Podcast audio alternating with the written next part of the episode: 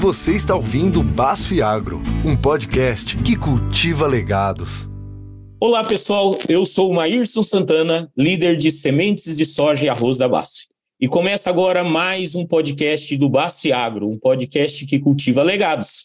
Que bom ter você aqui conosco no meu ouvinte.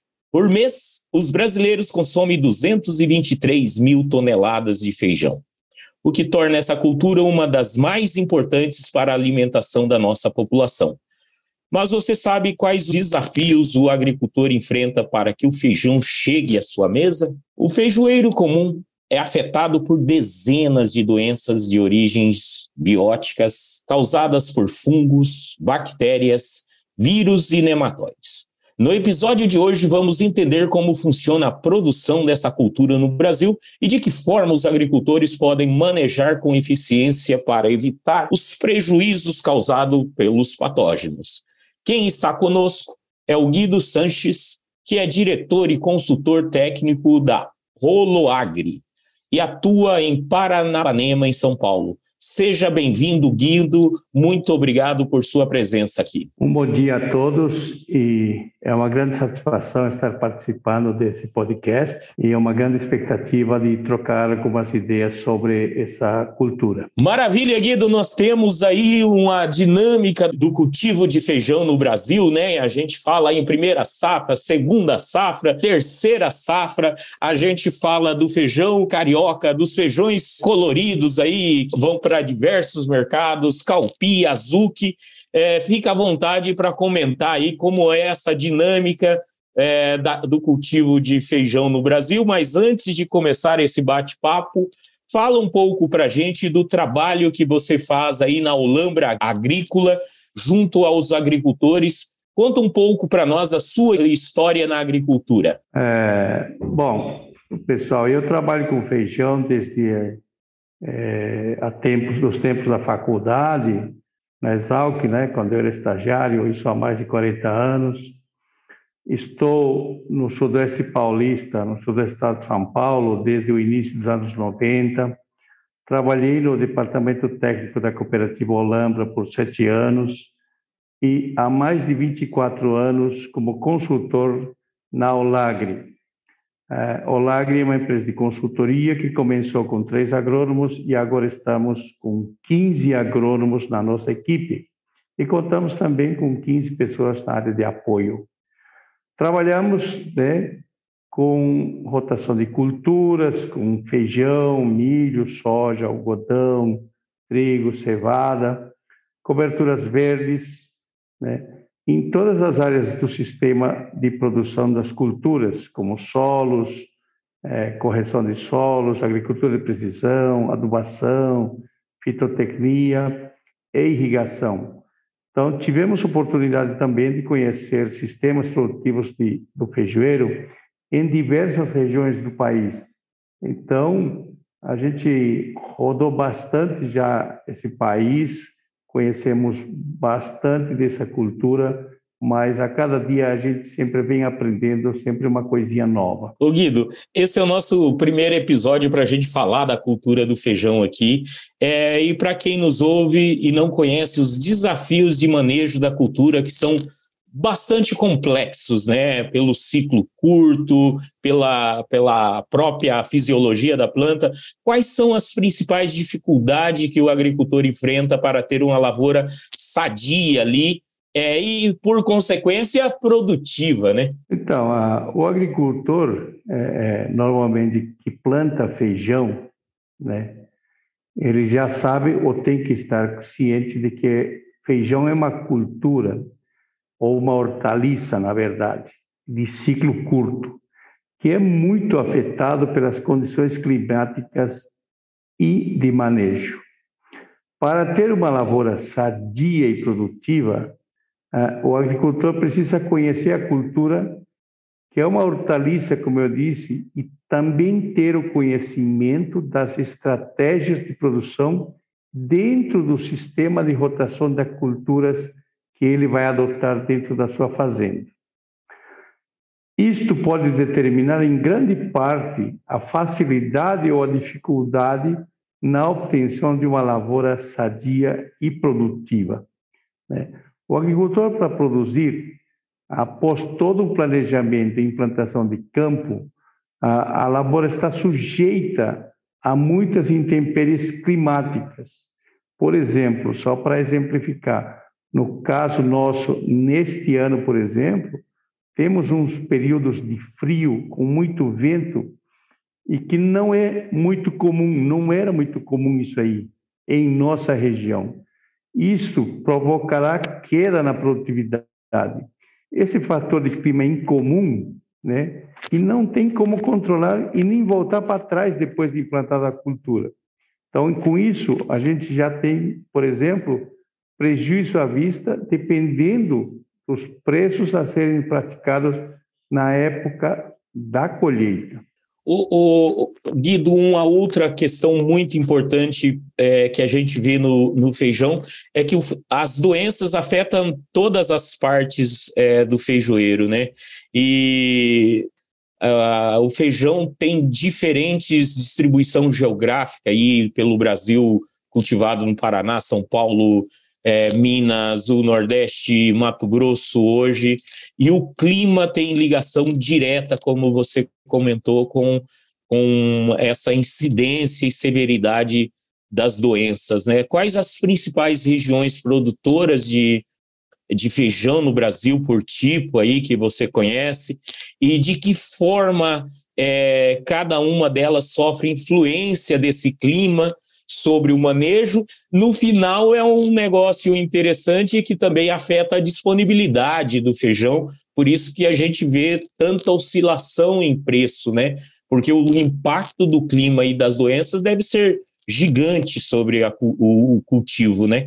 Exatamente. Como é uma ciclo de, de, é, o ciclo da cultura é mais ou menos varia entre 75 até 100 dias, né? É, dependendo das regiões, é, esse ciclo vai ser mais curto ou mais longo, e aí as dificuldades começam a surgir é, mais cedo ou mais tarde. As principais regiões produtoras é, no Brasil né, são a região sul, por exemplo, é, Santa Catarina, Rio Grande do Sul, Paraná, é, sul, sudoeste de São Paulo, Minas Gerais? No centro-oeste nós temos Goiás, Mato Grosso e também a Bahia. No caso do Paraná, a maioria da, do plantio do feijão é sequeiro e, em sua maioria, é da cor uh, feijão preto e é pouco plantado o feijão carioca. Né? Como é, na maioria é sequeiro, durante eh, o ciclo podem ocorrer ciclos de estiagens, de seca, né, para cultura, e também pode ocorrer chuvas em excesso, ou durante a safra ou na época da colheita. Essas seriam as principais dificuldades no sul. Aqui no, na região sudoeste do estado de São Paulo, né, na maioria dos nossos plantios são irrigados e é, esses plantios são realizados entre os meses de julho, agosto e início de setembro. É, em Minas Gerais também muita coisa é irrigada.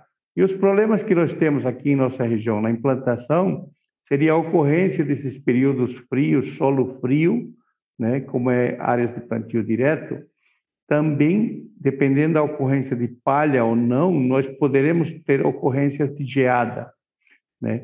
E em alguns casos também a seca e às vezes altas temperaturas também nós poderemos ter chuvas na colheita.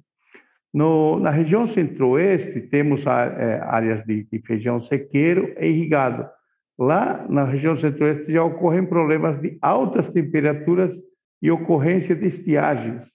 Isso pode ser, por exemplo, nas áreas irrigadas, com que a gente não consiga é, implementar uma boa irrigação para as necessidades da cultura. No caso da Bahia, por exemplo, em sua maioria irrigado, né, e algumas outras regiões no, no, são sequeiros também. Também tem problemas de seca, o que faz com que, principalmente o sequeiro, tenha uma baixa produtividade. Em cada região, os problemas com doenças são diferentes, mas existem as doenças comuns como nematóides, a antracnose, o mofo branco nas áreas irrigadas, né? a mancha angular na segunda safra, a ocorrência de bactérias por as altas temperaturas, a ocorrência de vírus que são transmitidos pela mosca branca, isso aí mais para o centro-oeste, por exemplo, ou na segunda safra aqui em nossa região. O Guido, eu escuto falar muito dessa, dessa dinâmica de três safras de, de feijão pelo Brasil, é, e você colocou muito bem que cada região é plantada em uma época e traz desafios diferentes, mas eu escuto o pessoal reclamar muito na hora de adquirir sementes, é, com medo de doenças que pode vir é, nessa, nessa semente. O que é comum e o que é diferente nessas incidências e severidades de doença que pode ser transmitida de uma região para outra? Olha, é, no caso, por exemplo, de, de, de obtenção de sementes, né, é, se eu não me engano, não, dá, não deve dar uma área de 40%, 50% é, da área plantada que utilize sementes de feijão. Na sua maioria, são é, utilizadas grãos, né, é, que o pessoal obtém.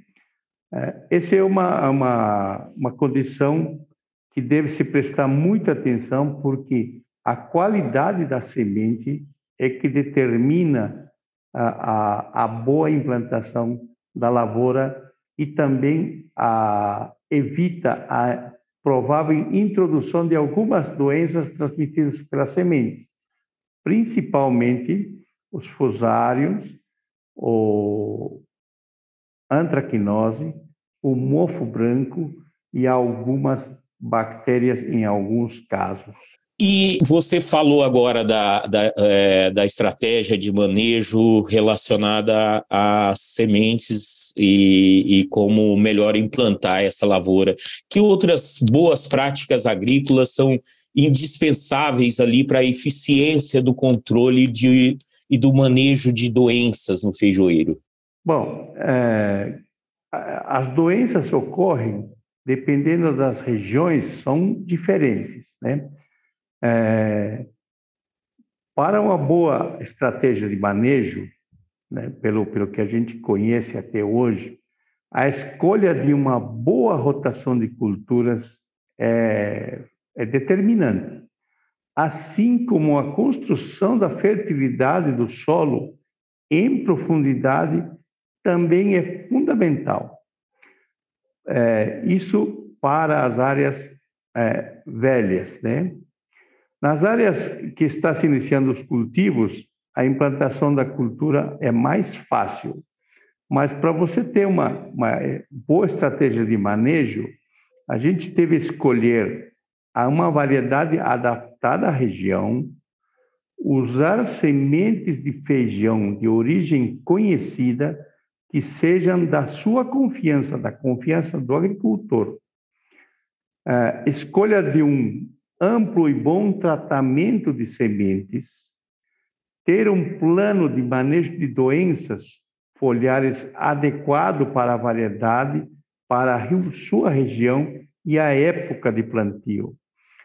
Ter a capacidade de execução das aplicações de fungicidas, inseticidas, usando todos os preceitos da tecnologia de aplicação e também deve ter apoio de uma orientação técnica da sua confiança. O Guido, e, e, um ponto importante é que a gente, é, o arroz e o feijão são estão sempre em evidências devido à cesta básica, é, impacto da inflação e tudo mais, é, são fundamentais aí na, na, na, dieta e no prato do brasileiro. É, por que, que a área de feijão ela tem tanta variação? Últimos anos a gente acompanha alguma redução do carioca, aumenta o calpi, é, tem a entrada agora do Atsuki né, em algumas regiões aí essa, essa dinâmica do mercado, é, é, é, por que é influenciada e, e a gente deve acompanhar uma redução nos próximos anos? Olha, é difícil falar se vai aumentar ou vai diminuir, mas o que a gente tem notado é, é que há uma diminuição de, de área, principalmente do feijão carioca e do feijão preto, que em alguns casos é necessário a importação. Né? É, o que influencia no aumento ou na diminuição é o mercado. Né? Mas cada vez mais o feijão é, é, tem culturas que competem em rentabilidade na hora do plantio. Por exemplo, a soja, o milho, têm se mostrado muito rentáveis e com maior facilidade de implantação e produção. E cada vez mais tem sido mais difícil os produtores conseguirem boas produtividades de feijão nas áreas velhas. Portanto, ter boa rentabilidade. Cada vez mais os pequenos produtores têm dificuldade em ter rentabilidade com feijão e os hábitos alimentares têm mudado, né? com a disponibilidade de mais alimentos na mesa do consumidor. O, Guido, uma, um outro ponto que você traz aí é sobre a produtividade, né, a dificuldade de, de que a gente vem enfrentando ao longo dos anos é aumentar a produtividade do, do feijão a nível nacional, né? entre primeira, segunda safra, efeitos climáticos e tudo mais, mas eu entendo que o, aquele produtor que investe em tecnologia, em manejo, é, que tem um acompanhamento de agrônomos especializado como você, consegue boas produtividades. Nós estamos falando de quantos quilos por hectare de uma lavoura bem conduzida, é, bem manejada, plantada na época certa, com a escolha da variedade certa que você traz? Olha, no, nós temos uh, alguns casos, né? Como a gente tem uma área uh, de muitos produtores, a gente acompanha lavouras aqui no, em Goiás, Minas, aqui no estado de São Paulo todo. Uh, as boas produtividades variam a partir de 60 sacos 60 sacos, 70 sacos, 75 sacos. Em alguns pontos podem chegar a 80 sacos, mas isso é muito raro. Assim, tá? são, são áreas pontuais, aquelas áreas onde se usou todas as estratégias disponíveis, como rotação de cultura, planejamento, condução de cultura, e o clima as condições climáticas chegaram em, em boa hora e não foram muito eh, prejudiciais à cultura. Com isso, a gente consegue chegar nessa faixa de 70 sacos até 75 sacos assim. Mas a gente já tem conhecimento de alguma uma que outra área na região do Centro-Oeste e chegou na faixa dos uh, 95, 98 sacos na colheita. Se calcular as perdas que tiveram, vai chegar na faixa dos 100, 102 sacos, 103 até 105 sacos. Assim. Então, esse aí é um caso, por exemplo, é, que de um produtor que conseguiu chegar numa área isso aí. Então, isso é possível conseguir? É, mas a gente precisa adotar todas as práticas disponíveis à nossa mão, né?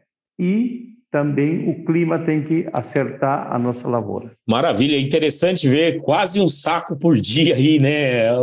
O feijão é muito rápido, né, Guido? Aqui na base nós desenvolvemos soluções para apoiar o legado do produtor rural que cultiva feijão.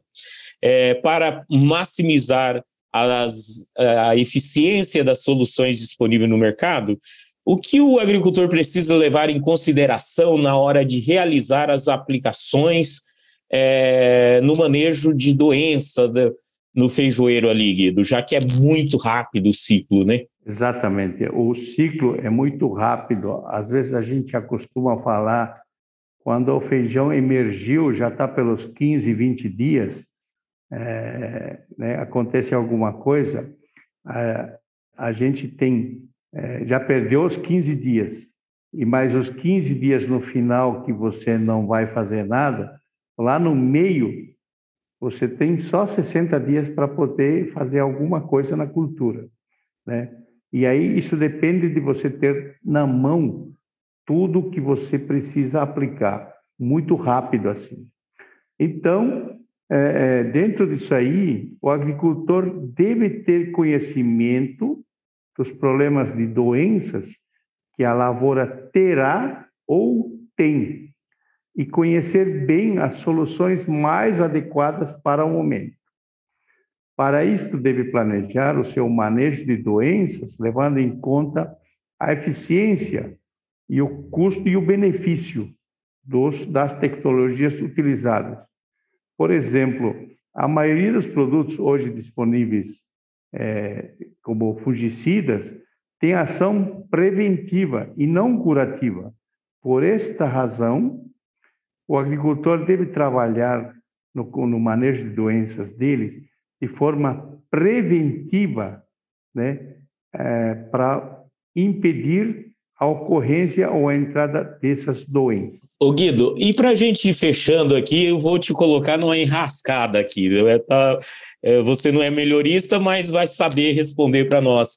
Quando a gente vai no mercado ali comprar o feijão, sempre a gente quer escolher um feijão clarinho, mais novo. É... E, e às vezes a gente tem dificuldade em cozinhar o feijão, ele fica duro também, né? Isso tem a ver com a variedade, tem a ver com o manejo, tem a ver com a época de colheita. Por que, que isso acontece? Bom, é, feijão é de ciclo curto. É, no feijão não existe um, um melhoramento assim. É, o melhoramento é feito por algumas empresas ou por instituições como a Embrapa, o IAC, é, é, e outras empresas que tem no mercado. É, nos últimos tempos, é, nos últimos tempos não, o, a dona de casa sempre gosta de um feijão claro, né? E o feijão claro é sempre um feijão novo, recém-colhido. Esse é um feijão gostoso de se comer, gostoso de fazer, rápido de cozinhar e dá um caldo bom. Mas, nos últimos tempos, houve melhoramento, né? E conseguiram-se diversas variedades que não perdem a cor. As variedades antigas, você colhia naquele dia, é, no dia seguinte já tinha tomado sol, já vermelhava, na semana seguinte estava mais vermelho ainda. Imagina se guardar é, uma semana, um mês, é, né? Isso aí. Então a dona de casa não gostava disso aí. Mas com o melhoramento se conseguiu as variedades que aguentam armazenamento. Então esse armazenamento é que faz com que às vezes o feijão fique um pouco mais duro, né? E o mercado não percebe mais isso pela cor, porque agora ele não perde cor. Né? Então, pode ser esse um dos fatores que o pessoal tem esse problema no cozimento ou na diminuição do, do caldo assim mais grosso. Assim. Maravilha, Guido. Eu te agradeço mais uma vez por esse bate-papo. Sempre é bom contar com a expertise de profissionais como você aqui nesse podcast, Guido. Bom, em nome da, da Olagre, eu agradeço a BASF e a todos os ouvintes pela oportunidade de compartilhar a nossa visão sobre esta importante cultura na alimentação do brasileiro. E estamos à disposição para esclarecer alguma eventual dúvida que tenha ficado aí. Da minha parte, um muito obrigado para vocês. Muito obrigado, Guido. E para finalizar, o nosso muito obrigado a você, ouvinte, pela sua companhia no BASF Agro, um podcast que cultiva legados. Acompanhe as redes sociais da BASF para se manter informado sobre os próximos programas. Os links estão na descrição desse episódio. Até a próxima.